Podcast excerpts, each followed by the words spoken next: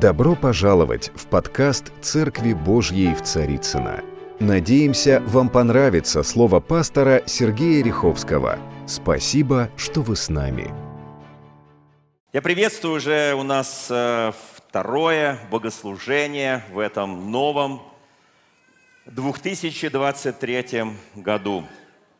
И э, я пока не буду сегодня говорить видение на 23 год, оно будет э, очень скоро, в обозримом будущем этого месяца. Вот. Тем не менее, э, то видение, которое было сказано на 22 год, оно продолжает свое действие. Будут просто некоторые детали уточняться. Особенно детали не сколько политические, сколько духовные детали. Поэтому будем к этому готовиться. Сегодняшнее проповедь, она будет прозвучит перед молитвой, которая будет за тех, кто нуждается в божественном восстановлении, в божественном исцелении, в божественном обновлении. Очень хочется, чтобы в начале года мы были в здравии духа, души и тела, и во всем этом служили нашему Господу, чтобы ничто а, не препятствовало этому служению. Позвольте мне напомнить э, одно знаменитое выражение, кто жил в советское время, кто был рожден в советское время, наверняка помните, это использовали часто та правящая партия, которая боролась с верой, с религией. И она вспоминала слова своих, э, скажем, Э, знаменитых вождей, вот, европейских, российских. И это выражение, в общем-то, как сказать, вот, дискредитировало религию, дискредитировало веру, дискредитировало церковь. Ну, во всяком случае, его так использовали – но мы прекрасно понимаем, что иногда вырываются слова из контекста, как мы это делаем часто и в Библии тоже. И в Евангелии мы вырываем слова из контекста, и на них строим некое наше, ну, скажем, упование, нашу веру. А Писание написано «все богодухновенно». Не только отдельные ее части, но оно работает вместе в совокупности – и сегодня будет непростая проповедь, сразу скажу, она будет немножко и, скажем, а, такая жизненная, потому что мы живем в этом реальном мире, это реальный мир, в котором мы живем, он понятен нам, мы его знаем. И она будет э, вот призывать нас к горнему, к духовному, к небесному. А, вы знаете, вот такое выражение написал однажды Карл Маркс – прости Господи, что в проповеди называю это имя. Вы знаете, я когда был молодым человеком, мне было там лет 15-16, вот, если я хотел э, побыть в атмосфере такой, вот знаете, вот такой вот литургического песнопения, какие-то возгласов молитвенных, которых я не понимал, потому что они произносились на совершенно другом староболгарском языке. Я шел в православную церковь, я стоял там где-то, что-то, чего-то, слушая, наслаждаясь, насыщаясь. Вот. И мне это где-то импонировало, я даже какое-то время учился но это другая история, не хочу сейчас о ней. Когда я хотел вкусить э, какое-то органное такое вот, знаете, возвышенное музыкальное произведение в храме, я шел либо к католикам, либо к лютеранам, там есть органы, органная музыка, я наслаждался, и моя душа открывалась. Если я хотел насытиться словом, в те годы, в советские, у нас была в центре Москвы, она была и есть Центральная Московская Баптистская Церковь. Я шел туда, и там проповедовали метры слова. И для меня это было такое божественное откровение. Я слушал проповеди самых известных проповедников того времени, евангельских проповедников. Если я хотел подышать Духом Святым, и насладиться божественным откровением и возвышенно подняться в духе. Господу я шел, естественно, в евангельскую пятидесятническую церковь, такую с харизматическим уклоном, и я наслаждался дарами Святого Духа, действиями Святого Духа, исцеляющей силы Святого Духа. Понимаете, вот, то есть я был человеком, который искал, искал свое место, искал себя в Боге. Это нормально. Мне тогда было 15, 16, 17 лет. Когда я вернулся уже после службы в армии, я уже определил свое место. Это евангельская церковь христиан веры евангельских, писяческая церковь. Это стало моим постоянным местом. Для меня это великое благословение. Но иногда я, э, я будучи студентом, э, очень любил дискуссировать с атеистами. Ну вот хлебом не корми, дай подискуссировать. Я очень много читал, был достаточно человеком начитанным. Вот. И мы всегда с ними сталкивались, они приходили из общества знания, приходили, э, так сказать, там, где я учился, и устраивали такие вот показные э, дискуссии. Вот. К счастью скажу, что они обычно заканчивались в пользу Господа. Вот. Но э, это требовало определенного напряжения. И вот одна из, э, помню, первых фраз, я после этого даже перечитал «Капитал Маркса», чтобы понять. А, первая фраза, которую обычно использовали а, вот эти атеисты, э, люди-безбожники, она звучала следующим образом. Она звучала так. Религия – опиум для народа. И вот этим было все сказано, что вы вот накурились своих духовных каких-то там высот, и вы в этом опиуме пребываете, и так далее, и так далее, и так далее. Это всегда они говорили с таким, знаете, резким таким вот как бы удар тебе под дых, чтобы ты уже не пришел в себя. Чуть позже я стал понимать, что что-то здесь не так. Даже в исполнении Карла Маркса что-то здесь не так. Ну, вы знаете, там другие вожди мирового протерята повторяли эти выражения уже с определенным контекстом, с определенным настроем против веры, против религии. И вот тогда мне стало интересно прочитать, что же там, собственно говоря, написал известный философ, скажем, автор «Капитала», основоположник коммунизма, социализма и так далее. И вот, оказывается, Оказывается, наши, наши политические вожди того времени, они подвирали, они потасовывали, они взяли то, что на самом деле именно сказал Маркс, но перекрутили, перевернули и стало не в негативном свете звучать. На самом деле это выражение, есть два-три перевода, я буду использовать, наверное, один – вот, я имею в виду с немецкого перевода, а, на чем писал, собственно говоря, Карл Маркс. Да? Я буду использовать один. Это на самом деле фраза вырвана была из контекста. Ну, все знают, что такое богословская ересь. Кто знает слово богословская ересь? Это когда из священного писания вырывается пару стихов, и на нем нагромождается все остальное слово, и это уже основание уже не Христос, а некое заявление кого-то из апостолов, из пророков там, и так далее и тому подобное. Вот точно так же, эта фраза, вырванная из контекста, она означает, что религия одурманивает это в, том, в том значении, которое ее применяли, эту фразу – что религия одурманивает разум людей подобно опиуму. А, поднимите руку, кто знает, что такое опиум. Спасибо. Ну, позвольте мне дать короткую справочку. Я понимаю, что тут очень много сидят профессионалов. Вот профессионалов сидят много, да, которые пример, не примерно, а точно знают, что такое опиаты и прочее. Да. Вот. Тем не менее, мне очень важно, чтобы мы понимали, что это, э, скажем, э, что-то такое, то, что может э, человека превращать в животное. А, опиум известен человечеству как минимум 6 тысяч лет последних. Собственно говоря, столько мы и живем – а, оно упоминается у шумеров, оно упоминается в Древней Греции. Об этом писал Геродот. Эти болеутоляющие свойства использовал Гиппократ. Клятву все медики дают, клятву Гиппократа. Гомер писал об этом, что это дает забвение, от печали, снимает горе. Вот. Ну и так далее. Там Александр Македонский это ввел вообще в культуру Южной Азии, распространил по Индии и Китаю и так далее. Первый медицинский препарат в Европе, изготовленный из опиума, прописал больному в 16 веке знаменитый Парацельс. И он называл это, этот опиум камнем бессмертия и часто использовала его в своей практике.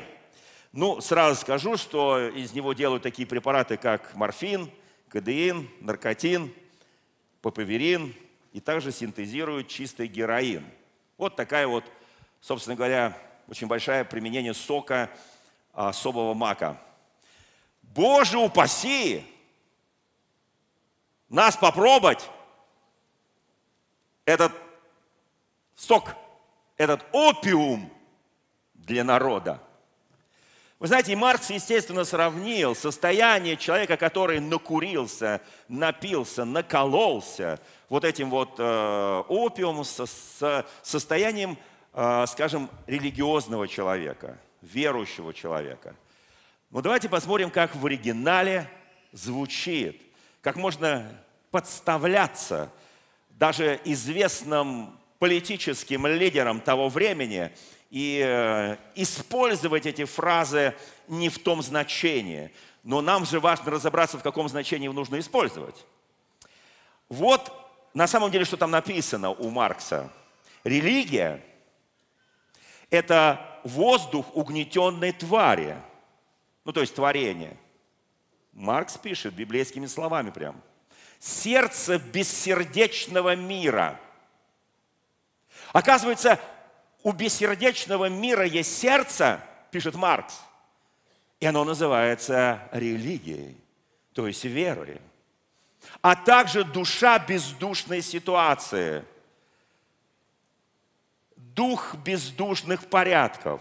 Подобно кому, тому, как она, дух бездушных порядков, религия есть опиум для народа. То есть, другими словами, он пишет совершенно другие вещи – он пишет, что это есть единственное утешение, подобно как больной человек употребляет опиум или там производное, да, чтобы как-то отключить. Это единственное утешение, которое помогает в этом бездушном, бессердечном, угнетаемом мире выжить человеку. Вот что он пишет на самом деле. Как можно взять и перекрутить эти вещи? Я понимаю, что это сознательно подставляется – Послушайте, друзья мои, давайте посмотрим реально, что значит для верующего человека Бог. И слово религия, оно ассоциируется со словом Бог. А, мы прекрасно понимаем. Вы знаете, вот кто играет в хоккей, например? Футбольная лига, хоккейная лига. Кто-то играл? Нет, футбол, хоккей никто. Ну, футбол, хоккей кто-то играл же. Слово «лига» – это сокращенное слово «религия». Это сокращенное слово «религия». То есть это люди, которые фанаты своего дела, которые любят это, да, и они, и, и, вообще это слово переводится, что они, они как бы связаны с этим, они прикованы к этому, и это для них отдушина. Сколько на самом деле жен были огорчены, когда муж говорит, я пойду играть в хоккей или в футбол, нужно повидать старых друзей. Они думают, он меня не любит, он уходит от меня вот специально в субботу там и так далее. Нет, это просто часть его, часть его, э, скажем, жизни. Это не просто увлечение, это не просто хобби, это что-то то, что для него является определенным возможностью не, не в смысле расслабиться, а восстановить свои силы и вернуться к нормальному положению. Вы знаете, это воздух угнетенной твари, сердце бессердечного мира, душа бездушных ситуаций. Оказывается, Карл Маркс верил и в душу, и в сердце, и он называл это религией. Послушайте, мне хотелось бы сейчас э, напомнить э, знаете, вот э, у нас э, сейчас закан, заканчиваются праздники, сегодня последний день. У многих завтра будет проблема с головной болью, вы понимаете. Не у нас. Скажи аминь. Скажи соседу, у тебя с головной болью все хорошо. Вот, это такой более легкий наркотик под названием алкоголь. Вот, такой, тоже такой мелкий опиум. Вот. Э, послушайте, у нас слава Богу с этим. Скажи, слава Богу потому что я напиваюсь Духом Святым, это для меня божественное, отдушное. Это для меня соединяет меня с Творцом. Поэтому я чувствую свою общность с моим Господом. Поэтому я дышу, я живу, я творю, я созидаю. Послушайте, а давайте посмотрим, люди, которые вот, когда меня спрашивают, а, а вот есть э, э, какой-то опиум для какой-то части народа? Конечно, есть. Например, алкоголь. Например, наркотики. Например, раз, э, развратный образ жизни. То, что, к чему склонен человек, что его влечет. Э, давайте посмотрим. 16 век. Уже в 16 веке люди пытались классифицировать поведение пьяного человека. Это в Европе, не у, не у нас. У нас в 16 веке все было чин-чинарем, все хорошо было. Нас не пытались никто ничего классифицировать. Русский человек, он стойкий, у него ген специальный есть. Это ген не, не убьешь не и так далее. Да? Вот как, послушайте, но европейцы молодцы. Мне, мне это очень нравится. Вот как они классифицировали поведение пьяного. Я сейчас об опиуме для народа, понимаете? мы упиваемся Духом Святым. Кто-то упивается алкоголем, кто-то упивается э, там еще чем-то. Вот какая была, была... Это в Англии английский сатирик Томас Нэш выделил следующие типажи. Пьяная обезьяна. Он прыгает, поет, дует, танцует до небес. Пьяная обезьяна. Ну, после того, как он уже, так сказать, приложился – Второй типаж – пьяный лев. Он швыряет кастрюли по всему дому, называет хозяйкой нехорошими словами, разбивает оконные стекла и так далее. Склонен поссориться с любым мужчином, который с ним заговорит. Пьяный лев. Следующий типаж – пьяная свинья. Ну, это нам более-менее понятно, вот все такое прочее. Молодцы англичане что по-свински пьян, тяжелый, неуклюжий, сонный, требует еще много выпивки. Это нам понятно, известно. Вот, слава тебе, Господи, что этот опиум на нас не действует. Э, следующий типаж э, – пьяная овца. Я сейчас это говорю, э, все эти семь, так сказать, типажей не для того, чтобы мы это применили на практике, но хотя бы увидишь человека пьяным, сразу скажешь, опа, это овца, это лев, это обезьяна, да, и так далее, да. Вот. А, пьяная овца а, пьян как овца, считает себя мудрым, хотя не может выговорить ни слова. Но овца, она же молчит. Следующий типаж – пьяный плакса. Сентиментально пьян. Начинает плакать, целовать вас и говорить, ей Богу, я вас люблю, ты меня уважаешь, как я тебя. И потом плачет. Вот такая вот пьяный плакса. Кто видел пьяных плакс? Кто видел пьяную обезьяну, кто видел пьяного льва, кто видел пьяную свинью, пьяную овцу. Все видели, нет? Сла... Я понимаю, что кому-то это, Господи, зачем ворошить, да? Следующее, предпоследний типаж, пьяная ласточка. Когда человек успевает напиться, прежде чем шевельнуться.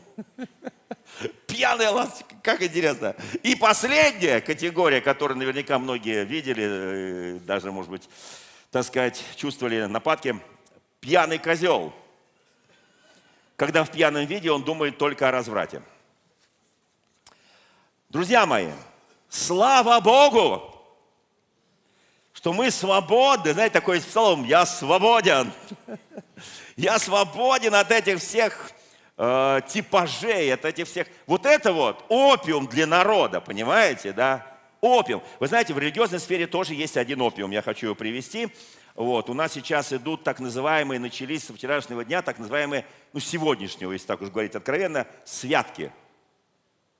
Кто понимает, о чем я говорю? Святки. Э, петь э, колядки, там ходить, э, радоваться, играть и так далее, и так далее, да? Вот. А, первая неделя после Рождества – это святые вечера или просто святки. А, получили название в древности – я имею в виду в российской древности, не в мировой древности, а в российской древности, благодаря запрету работать в течение святок. В течение первой недели. И второй. Святки обычно длились до крещения, то есть до 19 Понятно, да? Кто когда-нибудь использовал целую неделю после Рождества, в ней две недели, в, в, в, в, в Древней Руси люди не работали, это святки. Вот первая неделя святки. Здесь пели колядки, устраивали игры, гуляния, а вторая неделя до крещения, после первого, назывались страшные вечера. И вот здесь начинается опиум. Собственно говоря, это тоже немножко опиум, потому что я понимаю, что мы сначала празднуем до Рождества, потом празднуем еще неделю после Рождества, потом еще. Слушайте, а когда работать, да? А вот страшные вечера. Так, что-то у меня отключил, включилось. Ну, как слово страшное говоришь, что-то раз отключается сразу. Дьявол боится этого. Он не хочет, чтобы было известно. Страшные вечера люди старались вообще не выходить из дома. Кто-нибудь пытался 7 дней отсидеться дома, а потом в прорубь, в крещенский мороз. Послушайте, я, нет, я ничего не имею против традиций. Я в самом начале сказал, если хотел постоять в литургическом благовении, я шел э, вот э, в храм православный и так далее. Да? Послушайте, люди старались вообще по древнерусским представлениям в эти дни, это, вот сейчас я кое-что прочту, вот это точно опиум. Когда начинает, в дни, когда начинает прибавляться тепло и свет, нечистая сила особенно злится и творит пакости. Так верили на Руси. Вот почему. Потому что люди верили, что Бог выпускает из загробного мира души покойников. Ва! Вот это опиум. Поэтому считалось, что именно, а дальше будет вообще трэш – Поэтому считалось, что именно святочные гадания наиболее точно показывают будущее. Девушки гадали на Рождество, кто помнит? Кто читал Гоголя? Слушайте, вот это трэш полный. Знаете почему? Потому что я понимаю, что люди не читали Евангелие, люди не читали Библию, люди не знали Слово Божье. Что им наговорили, непонятно кто, непонятно, нет, непонятно зачем. Послушайте, и вот люди пребывали в этом состоянии неведения, потому что без откровения свыше народ не обуздан и творили вот всякие необузданные вещи. Я так благодарен Богу, что мы с вами знаем истину. Я так благодарен Богу, что Его Слово, оно пребывает в нас. Я так благодарен Богу, что это Слово руководит нашей жизнью. У меня такой вопрос. Кто видел э, в поле где-нибудь рано утречком цветочек? Не, не, не важно, какой цветочек. Там ромашку, там, не знаю, одуванчик. Кто видел? Вот если так побыть, немножко посмотреть. Солнышко идет, и одуванчик поворачивается в эту сторону. К солнышку. Видели, нет? Многие цветы. Знаете, я видел, как они поворачиваются. Кто видел это? Но они же, ну как они, ну почти живые, конечно, ну так сказать, условно живые, да. И он, так, он такой мудренький цветочек, да, красивенький, и подходит коза. Или корова. Неважно что, козел. И просто съедает этот красивенький цветочек. И цветочек кричит, не ешь меня. Вы такое слышали, нет? Не слышали, нет? Идет вам? А потом эту козу приходит хозяин и тоже... Она накушала цветочков, там молочко хорошее, мяско неплохое, или овца, неважно что. И она не говорит ему, послушай, хозяин, зачем ты это делаешь? А хозяин говорит, ну вообще хозяин, это, как ты, ты, ты что, хочешь со мной еще поговорить? Ты же когда травку-то ела, капустку жевала, морковочку скушал, ты же не спрашивала? Хочет эта капустка, морковочка, цветочек, чтобы ты ее скушал? Знаете, какой удивительный мир, да? А потом приходит человек перед Господом и говорит, Бог, не продолжать эту тему? Бог, а что ты так устраиваешь в моей жизни? Я же прошу тебя, Господь, ну, пожалуйста. Знаете, вот, вот одуванчик не может сказать козе, коза не может сказать человеку, а человек говорит Богу. Ты творец, ты что меня так... Вот не так, не так, как я хотел. Господи, почему? В чем загадка? Где причина? Почему вот что-то не так в моей жизни? Давайте сейчас остановимся на этом. Послушайте, знаете, когда я читаю о Моисее, послание апостола Павла к евреям в 11 главе 27 стихом, я читаю, там написано, «Верою оставил он Египет, не убоявшись гнева царского, ибо он как бы, видя невидимого, оставался тверд». Заметьте, интересная фраза. «Верою оставил он Египет. А мне казалось всегда, что он бежал оттуда. Так что пятки сверкали. Он просто бежал, потому что за ним гнали, чтобы его убить. Но я верю не тому, как он бежал, а верю, что мотивация этого побега, это была вера, что он оставил веру Египет в виде невидимого, в виде невидимого. И здесь Писание четко говорит, оставался твердым. Сколько он оставался твердым? Еще 40 лет. До 80 лет. Я хочу спросить себя, сколько раз ты, Моисей, говорил, Бог, по первости, наверное, кричал туда, как могла бы закричать овца там или одуванчик. Зачем ты со мной так поступил? Зачем ты со мной так поступил? Я хочу пытаться понять, что для нас является. Вы знаете, там написано, что для того, чтобы ты был спокоен, чтобы ты утешался Господом, тебе нужно постоянное общение с Ним. Со сколько, я не вижу, там очень короткое повествование, что за 40 лет Бог говорил с Моисеем. Вернее, скажу так, ничего не говорил с Моисеем. Вообще ничего.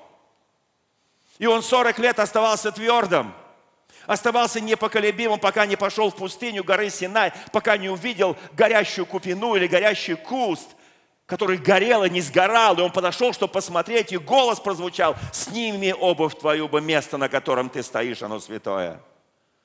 Послушайте, я очень хочу, чтобы каждый из нас, мы сейчас разберем одну, кто уже начал с 1 января читать по порядку Библию. Ветхий Завет, Новый Завет, Ветхий Завет и Новый Завет. Не, не, знаете, вот не надо читать прямо вот только-только там Бытие, потом там Исход, Числа, ну и так далее, Второзаконие.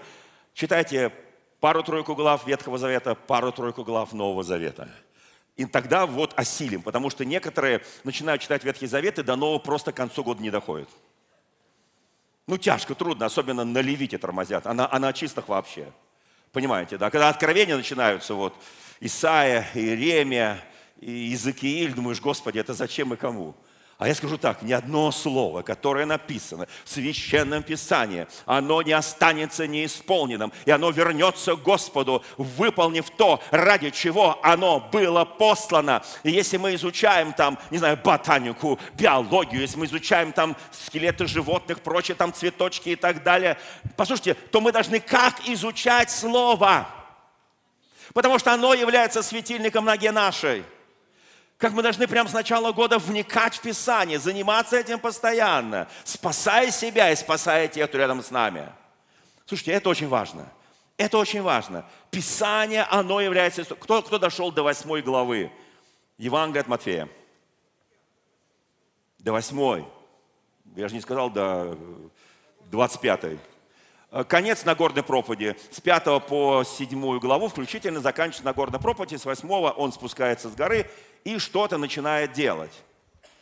Сейчас мы разберем эту главу 8 более подробно. Особенно первое исцеление, которое он совершает. Оно очень важно для нас. У нас сегодня будет специальная молитва за исцеление. Смотрите, он спускается, он сказал Нагорную знаменитую проповедь блаженства, на горе блаженства. Блаженны, блаженны, блаженны, нищие, плачущие и так далее, и так далее. Блаженны, блаженны. Это удивительная проповедь. Потом он говорит о том, что не надо вытаскивать э, старинки там или сучка из глаза брата, постарайся вытянуть бревно из своего, ну и так далее, и так далее. Он говорит о том, сказано древним, не прелюбодействуя, я говорю, вам всякий, смотрящий на женщину или на мужчину, неважно, прелюбодействует. С похотью, с желанием, не просто я могу посмотреть на каждого человека здесь сидящего, и в моих глазах нет похоти. В моих глазах есть любовь, братская любовь. Послушайте, это очень важно. И там написано очень многие вещи. Итак, Нагорная проповедь закончилась, и начинается восьмая глава. Сейчас мы к ней подойдем. Вы знаете, вот то, что я сказал перед этим, э, вот всякие святки, святые вечера, страшные вечера и так далее, опиум для народа, это все королевство, помните, кто читал «Королевство кривых зеркал»? Ты как бы заходишь, перед тобой зеркало, оно искривляет действительность. Вот это вот опиум для народа, вот с этой подачи греховной, это искривление реальности. И народ, одурманенный вот этими вещами, не религией, не Богом, одурманенный всякими опиумами, настоящими и всякими другими заменителями истины, пребывает в неведении и творит беззаконие – Это очень серьезно. Нужно вернуться к основам, вернуться к основанию, вернуться к истине. Написано в Священном Писании, Иисус говорит, я есть путь, истина и жизнь. Познайте истину, и что она сделает вас? Свободными, свободными от греха, свободными от беззакония. Познайте эту истину. Так говорит Священное Писание. Слушайте, друзья мои, итак, мы очень близко подходим, но давайте просто... Э, вот есть такое прекрасное место Священного Писания, э, Деяния апостолов, э, э, 10 главе, 38 а, стихом, новый русский перевод. Речь апостола Павла в доме сотника Корнилия. Кто помнит? Там потрясающая речь. Вот что он сказал. О том, как... Это он им рассказывает о Христе, о спасении, о том, как Бог помазал Святым Духом и силой Иисуса из Назарета. Он ходил, совершая добрые дела, исцеляя всех, кто был во власти дьявола, в другом месте написано, обладаем дьяволом, потому что с ним был Бог. Он не просто ходил, он делал, исцелял, освобождал людей, которые были одержимы дьяволом освобождал от болезни. Здесь есть такой тонкий намек, что церковь – это тот божественный институт, который несет людям свободу, освобождение, божественное исцеление, показывает им путь и истинную жизнь. Вот что здесь реально написано. Иисус ходил, совершая, совершая добрые дела и исцеляя всех. То, о, послушайте, это служение каждого христианина, начало года – если мы будем только любить себя, любимых, если мы не будем любить окружающих людей вокруг нас, если мы не будем творить добрые дела, если не будем возлагать руки и молиться, если не будем провозглашать божественным провозглашением, послушайте, значит что-то у нас в отношениях с Богом проблема. Для чего Он это делал? Чтобы люди получили свободу от власти дьявола. Люди под властью дьявола находятся в реальном опиумном опьянение, безбожия и греховности. Иисус это делал для того, чтобы освободить людей от дьявольской зависимости.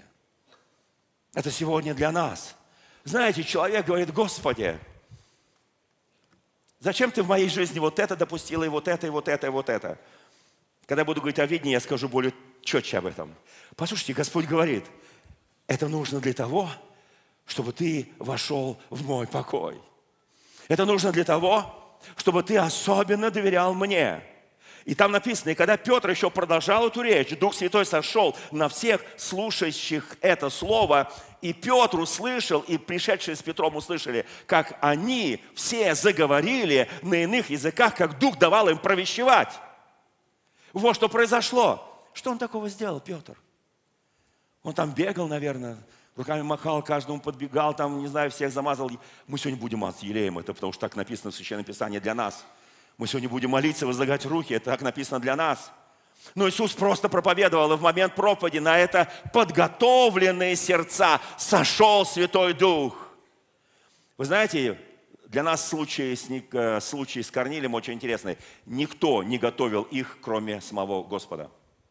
Кто знает, мы на самом деле думаем, я должен подготовить человека, я должен подготовить его к встрече с церковью евангельской, там не знаю еще с чем, с учением Христа. Послушайте, дом Корнилий не готовил никто.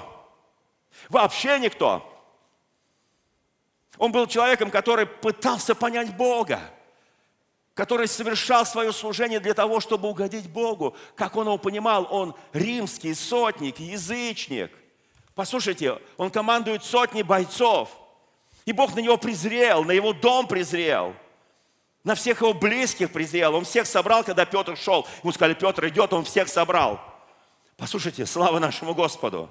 Слава нашему Господу за то, что это делает. Еще один сотник с Иисусом Христом в Капернауме, кто помнит, Лука 7 глава, Матфея 8 глава, сейчас будем это читать. Помните, когда он пришел, или он послал, в одном месте написано, послал делегацию, в другом месте сам пришел. Там слуга болен. Помните, да, эту историю? Чудная история. Иисус говорит, я пойду, чтобы помолиться, исцелить. Он говорит, не надо. Не надо тебе идти. Скажи только слово. Восьмая глава. Евангелие от Матфея. Как много удивительных вещей. Есть вещи, которые происходят совершенно вы знаете, вот написано в Евангелии от Луки, 4 главе, сейчас день спасения, лето благоприятное. День спасения, вот сейчас, 23 год, послушайте, это особенное время, особенное время действия Божьих чудес, сил и знамений. Я хочу, чтобы мы понимали эти вещи. Вы знаете, к римлянам в 20 главе, в ней в 5 главе, 20 стихом, очень четко, ясно написано о том, каким образом, сейчас я себе сделал, э, распечатал такой вот новый русский перевод. Здесь очень и сразу перехожу к восьмой главе. Очень сильно написано. Пятая глава к римлянам. Поэтому, получив оправдание по вере, мы имеем мир с Богом через нашего Господа. Итак, мы получили оправдание по вере. Кто знает, что мы по вере получили оправдание? Или кому-то пришел ангел Господень, момент покаяния, момент, когда ты выходил на покаяние, принес тебе специальную бумагу с печатью. И сказал, вот тебе бумага, подписана самим Господом видишь подпись Иисуса Христа, ты уже исцелен. Ты прощен. У кого-то есть такая бумага, нет? У меня нету. Я поверил. Я по вере получил. И через Него, через вот эту веру в Иисуса нам открыт доступ к благодати, которой мы сейчас и стоим, и хвалимся, и мы ликуем в надежде на то, что разделим славу Божию. Поднимите руку, кто уже успел поликовать, что ты разделишь однажды славу Божию. А у кого с ликованием проблемы? Что ликовать? Прохожу свое поприще, долину уничижения, долины скорби и боли. Нет, послушайте, здесь написано очень четко. В этот момент, когда Он открыл нам веры доступ к благодати, мы стоим в этой вере, мы стоим, мы хвалимся, мы ликуем в надежде, что разделим славу Божию – более того, мы радуемся в наших страданиях. Потому что знаем, что страдания вырабатывают стойкость, стойкость вырабатывает опытность, опытность вселяет надежду. Надежда же нас не разочаровывает, потому что Божья любовь излилась в наши сердца святым Духом, который дал нам Господь. У всех так в начале года? Все хорошо с Духом Святым? Нормально все с Духом Святым? Радуемся в страданиях. Кто, кто уже успел пострадать за эти восемь дней? И прям радуешься, да? Потому что любовь излилась, да, слава тебе, Господи. Потому что когда мы были еще беспомощными, Христос в определенное время умер за нас, нечестивых. Когда мы какие были? Беспомощные, беспомощные, одурманенные опиумом, который нам предлагал дьявол и мир. Послушайте, и здесь написано, но Бог проявил свою любовь к нам в том, что Христос умер за нас, когда мы были еще грешники. И сейчас, когда мы оправданы Его кровью. Чем оправданы? Кровью. Аллилуйя! Слава тебе, Господь! Мы тем более спасены будем им от Божьего гнева. И если мы в прошлом враги Богу, примирились с Ним через смерть Его Сына, то тем более уже примиренные мы будем спасены Его жизнью. Аминь, слава Богу. И здесь написано кое-что. Более того, мы хвалимся Богом через нашего Господа Иисуса Христа, через которого мы теперь получили это примирение. Грех вошел в мир – через одного человека. Кто знает, что грех вошел в мир через одного человека, кто, кто знает об этом? Аминь, слава Богу, что мы это знаем. А с грехом вошла смерть, кто это знает? И таким образом накурился человек опиума там в Едемском саду. Все стали смертными, потому что в Адаме все согрешили. Ну вот какое чудо произошло. И еще до того, как был дан закон, грех уже был в мире – но грех не вменяется там, где нет закона. Однако от Адама до Моисея смерть уже царствовала над теми, кто не согрешил, как Адам, приступив Божий закон. Смерть уже царствовала над каждым человеком. Даже кто не согрешил так. И Адам в каком-то смысле является прообразом того, который должен прийти, то есть Иисуса. Но дар благодати действует не так – как преступление Адама. Если множество людей умерло из-за согрешения одного, то тем более благодать Божья и дар по благодати одного человека Иисуса Христа в изобилии дается всем. Скажи слово «в изобилии» Он дал это мне. И последствия греха одного человека не могут быть сравнимы тем, что дает дар в Иисусе суд за одно преступление повлек за собой суждение, а дар благодати принес оправдание от множества преступлений. От множества преступлений. О, Господь, спасибо Тебе. Если преступлением всего лишь одного человека воцарила смерть, то тем более через одного человека Иисуса Христа будет царствовать в жизни те, кто принимает богатство, благодати, дар праведности. Слава нашему Господу! Как непослушанием одного многие стали грешниками, так послушанием одного многие стали праведниками. Аллилуйя! Слушайте, как вдохновляет. Закон же пришел. А теперь вот как бы заглядываем, что будет в 23-м, немножко в 24-м. Закон пришел, чтобы умножилось преступление. Но там, где умножился грех, возникло обилие благодати. В синодальном переводе написано, при умножении греха преизобилует благодать. Преизобилует благодать. И в этом году грех будет сильно умножаться, сильно увеличиваться. Люди будут находиться в расстройстве, люди будут негодовать, у людей будут многие вещи несогласия происходить с политикой, с экономикой, со многими вещами. Послушайте, это позволит, потому что грех будет умножаться. Но в этот момент церковь скажет свое слово, потому что благодать будет преизобиловать, благодать нашего Господа Иисуса Христа. Если один грех Адама повлек за собой, все согрешили, все лишены славы Божьей, то подвиг Иисуса Христа на Голговском кресте повлек за собой, Он прощает и омывает кровью множество грехов. Множество грехов. Не один грех, а множество грехов. Слава нашему Господу. Слава нашему Господу. Чтобы как, грех царствовал, вел к смерти, так и благодать царствовала к праведности, ведущей к вечной жизни через Иисуса Христа. Слава нашему Господу. Друзья мои, а теперь давайте посмотрим эту прекрасную, чудесную восьмую главу. Итак, Евангелие от Матфея, восьмая глава. У кого есть Евангелие от Матфея с собой в электронном виде? А в книжном виде? У меня есть и так, и так. Я благодарю Бога за э, мобильники. Говорят, скоро Россию отключат от этого дела – Поэтому вот это вот все равно останется. Вот от этого нас не отключат. Даже если нас отключат вот от этого, может такое быть. Но вот от этого, даже если вот это в советское время у нас при обыске, несколько раз у нас дома был обыск, изымали все Библии, но вот здесь это все осталось. И слова, которые он говорил, которые зафиксированы в Священном Писании, которые не зафиксированы в Священном Писании, они выходили из наших уст, из нашего духа, из нашего сердца и продолжали творить всю свою работу. Смотрите, все изъяли на, при обысках, но церковь продолжала жить, и церковь продолжала расти и умножаться. Слава нашему Господу! Слава нашему Господу!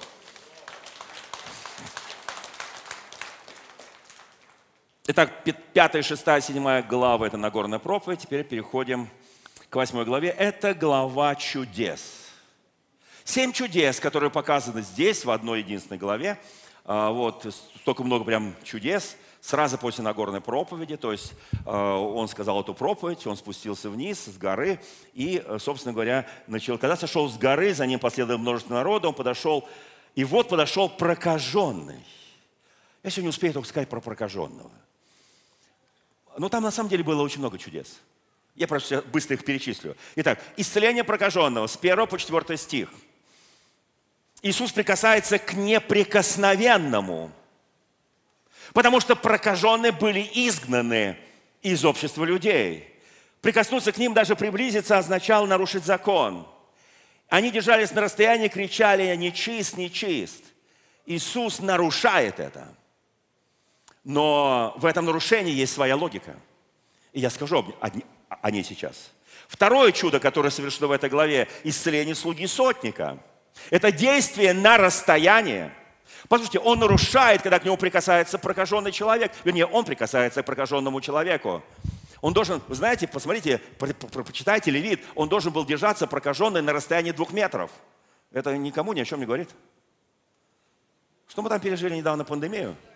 Сколько там везде было? Два метра, два, полтора, два, полтора, два. Это то расстояние, которым не должен с подветренной стороны приближаться прокаженный. А если идет на улице пыльная буря, он должен находиться примерно в 100 локтей Это сколько расстояние 100 локтей, кто мне напомнит? 50 метров. О, друзья мои, как интересно. Исцеление слуги сотника, оно действует на расстояние. Послушайте, потому что сотники было для ортодоксального иудея просто топливо для адского огня, и не больше. Иисус разрушает это. Иисус сказал, что Он пришел не только для иудеев, но пришел для язычников – Исцеление, кто верит в исцеление по телефону, кто верит в исцеление через э, телеканалы христианские, через интернет, кто, кто говорит, я верю, я верю, потому что я много раз это видел. Послушайте, пришло время, когда Бог будет действовать уникальным образом на таком расстоянии. Следующее чудо, которое, послушайте, исцеление тещи Петра, 8 глава 14 по 15 стих. Это означает, что можно даже тещу исцелить. Послушайте, он не слишком это публиковал, это не было гласно, не было восхищенной публики. Здесь только Иисус, семейный круг, беспредельная любовь. И Петр был так доволен, что теща, наконец, исцелена от горячки. Кто, кто, кто доволен, когда твоя теща, свекровь, исцелена чего-то? Все довольны. Шесть рук всего. У вас либо нет тещи, либо нет свекрови, либо вы задумали что-то. Четвертое исцеление. Слушайте, ты можешь прийти домой, и можно молиться, и Бог будет исцелять. Там не будет толпы, которая тебе будет рукоплескать, потому что вся слава останется Господу. Исцеление всех бесноватых, с 16 по 17 стих, которых ему привели вечером. А, здесь особенная любовь. Послушайте, а, любой человек мог прийти к нему и получить помощь и благословение. Послушайте, все, которые подошли, исцелились, исцелились, исцелились, слава Господу. Пятое чудо, кто скажет, ну это не чудо. А, Евангелие от Матфея, 8 глава, с 18 э, по 22 стих. На первый взгляд кажется, там ничего такого нет. Книжник подошел к Иисусу Христу и сказал, могу ли я следовать тоже за тобой. Иисус ему ответил, что птицы имеют гнезда, помните, да, там, и там норы имеет, вот, а сын человеческому негде голову преклонить. Этого спросил книжник – это чудо. Когда книжник, который знает блестящее священное писание, для него ниже собственного достоинства, говорит с каким-то сыном плотника, который из какого-то Назарета, о котором написано, может ли там что-либо быть доброе, и вдруг он выходит и говорит, я хочу ходить за тобой. Слушайте, это, это чудо или нет? Кто верит в такое чудо? Когда за тобой, не за тобой, за Христом, начнут ходить люди. Поверь, что это чудо. Мы так пропускаем это. Человек покаялся, ну и покаялся. Вот если бы от рака исцелился. А сейчас про рак я скажу, у меня есть немножко времени. Ну, не про рака, про проказывают примерно из одной оперы. Послушайте, реакция книжника на Христа. Он увидел, что Христос сердце, в сердце книжника совершилось чудо. Он устремился к Иисусу Христу, что для него Христос это не враг, а друг, не противник, а он стоит выше его. А книжники всех ставили ниже себя. Разве это не чудо? Это чудо, когда каются умные люди, когда каются суперобразованные люди, когда каются люди, которые по-своему философствовали о Боге, о религии, и вдруг они склонились перед крестом нашего Господа Иисуса Христа. Разве это не чудо? Почему мы это можем не считать чудом? Я считаю это чудом. Шестое чудо – укращение бури. Помните, когда они приплывали, и буря, которая могла всех поглотить, вот, и Господь сказал, буря, утихни, помните, да? Вот. И ученики говорят, кто он такой? А до сих пор не знают, видимо, да, вот, что может бурю укротить, да. И последнее чудо, седьмое в этой главе, исцеление бесноватого или бесноватых в, в стране э, Гергесинской или Генесарецкой. Помните, когда там свиней всех загнал туда? Кто помнит это, да? Ну, чудо, да. Но реакция людей на это чудо была, как часто вот мы, мы это делаем. Ты изгоняешь каких-то там вот нечистых духов, человек прекращает быть наркоманом, человек прекращает пить. Вот это вот опиум, окуренный опиум, он получает свободу, приходит его там, он прекращает э, э, воровать, он прекращает э, грабить, он прекращает обманывать, он прекращает подтасовывать э, ценные бумаги и так далее, и так далее, документы, он становится нормальным, он больше не делает беззакония, они говорят, уйдите от нас – был нормальный человек. Что вы с ним сделали? Он нам деньги приносил, нам возможности приносил. Посмотрите, какой он стал. Обкурился вашим опиумом. Нет, это не наш опиум, это ваш опиум. Наш опиум – живой Господь, который дал ему свободу. У нас другое, другое, послушайте, естество этого прикосновения Божьего. Слушайте, давайте быстро я сейчас, у меня есть несколько минут, быстро скажу. В древности проказа была самой ужасной болезнью. Это первое исцеление. Болезнь, когда человек истекал гноем, выпадают брови, глаза делаются неподвижными, голосовые связки в язвах, голос грубеет, дыхание становится, руки и ноги постоянно гноятся. Постепенно человек превращается в некую массу. Девять лет примерно она кончается психическим расстройством, потом кома и смерть. Это я так быстро прочитал. Поражается все. Мускулы, сухожилия, кисти. Становятся похожими на птичьи ногти. Руки, ноги. Теряют постепенно, теряются пальцы рук, ног, пока не отпадает нога, рука. Иногда это длится до 20-30 лет. Это постепенное умирание. А Иосиф Флавий, историк того времени, пишет о том, что этих людей называли при жизни мертвыми. Даже в средние века, если какой-нибудь человек больной проказом приходил к священнику, а для них выделяли маленькие комнатки два на два, ну, чтобы напоминали о гробике. Это делалось сознательно. Даже в храме. То священник брал в руки распятие, приводил человека в церковь, и, внимание, читал над ним погребальную молитву – с точки зрения человека, священника, он был уже мертвым. Осталось только похоронить. В эпоху Иисуса Христа им был запрещен вход в Иерусалим.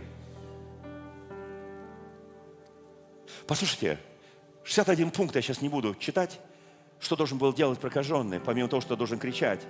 Раввины хвастались, как они камнями побили однажды прокаженного, которые держались не на том расстоянии. Иные раввины пытались, э, прятались, спускались на утек, увидев прокаженного. Слушайте, что сделал Иисус?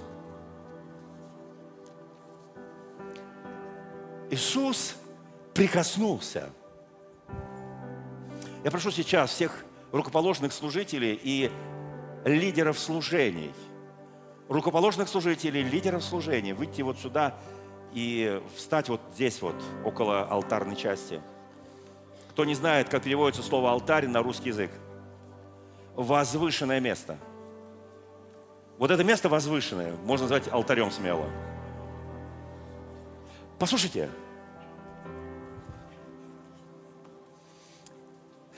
Иудеи так боялись заразиться проказой. Иисус им говорит, этому прокаженному, возложив на него руку. И проказа,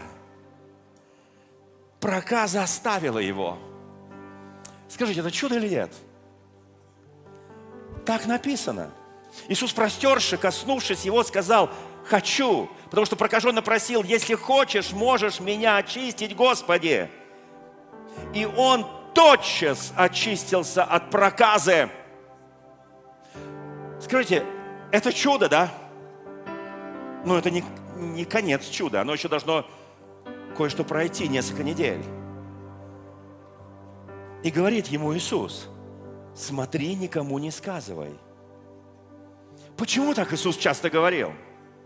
Потому что Иисус понимал, что подобные чудо, они на грани с нереальностью, на грани с сверхъестественным – и он понимал, что если он сейчас будет прокажен-то бегать или те 10 прокаженных, которых он послал тоже к священнику, помните, да? Если они будут бегать, то сюда сбегутся тысячи людей, будет движение народа, кесари подумают, что это бунт, прокураторы подумают, что это бунт, римляне подумают, что это бунт. Там много, сейчас не хочу эти политические вещи, но это очень серьезная политика, когда тысячи толпы сбегаются. Послушайте, здесь написано – никому не сказывай, но пойди, покажи себя священнику, принеси дар, который повелел Моисей во свидетельство им. Все. Мы так думаем. Это равносильно тому, что пришел бы человек больной раком. Последняя стадия. Мы бы на него возложили руки, помазали его елеем. И мы увидели, допустим, это рак кожи там, или рак какого-то органа, и вдруг мы увидели, что все стало как у здорового человека, как у ну, вот, чистое. Мы бы сказали, аминь, слава Богу, мы бы носились с этим человеком. Он говорит, иди покажи священнику. А священник в те годы исполнял обязанности врача. У нас есть в нашей общине медики, врачи. И он говорит, иди покажи священнику. Прокаженного должен был оседовать. Послушайте, священник должен был взять, я сейчас быстро прочту, двух птиц, заколоть над живой водой, потом взять кедровое дерево, червленую нить и соп, э, все это там помазать, отпустить эту живую птицу. Э, человек должен был омыть, снять, омыть свои одежды, остричь волосы, потом семь дней его еще обследуют еще раз. После, это я сейчас читаю из Левита. А, после он должен опять обрить все волосы, голову, бороды, брови, потому что принести опять жертвы там духовных, э, там 15 э, литров ефы там пшеницы, э, смешать с елеем, там тоже много. Священник должен быть, взять кровь и так далее, помазать его правой, правой руку, большой палец правой ноги, помазать тоже елеем. Наконец прокаженного обследовали еще раз. И если исцеление было действительно полным, его отпускали, выдав ему удостоверение о том, что он очищен. Когда люди получают исцеление от страшных болезней, я говорю всегда, я много раз молился за все 40 с лишним лет своего служения. Я 44 года несу служение, 45 в этом году, пастора. Я всегда говорил, иди к врачам. Пусть они тебя обследуют, чтобы удостовериться. Пусть они тебе выдадут удостоверение. Потому что так сделал Христос. Так сделал Христос. Послушайте, когда мы читаем это знаменитое 10 прокаженных, потом один прокаженный возвращается и сказал, я чист, спасибо тебе, Иисус. Он прошел все это. Я очень хочу, чтобы мы понимали эти вещи. Мы часто очень легко смотрим на чудеса, на силы, на знамения. Мы часто пренебрегаем и говорим, ну вот, наверное, зуб, ну, зубной болью пойду я в церковь, к Богу. А почему ты не хочешь сходить к дантисту? И прославить твоего Господа за дантиста? Их что, зря учили, что ли? Слушайте, я хочу кое-что сказать сейчас.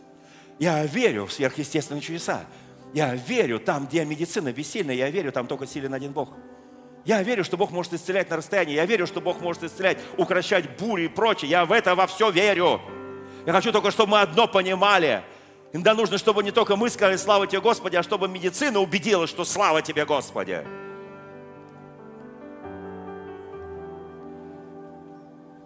Он прошел через этот ритуал. Он не игнорировал это медицинское заключение. Если мы это все игнорируем, никакого чуда не будет. Люди делают то, что в их силах, но Бог делает там, где у людей нет силы. Слава Господу! Дорогие друзья, спасибо, что были с нами. И до встречи на следующей неделе на подкасте «Церкви Божьей в Царицына.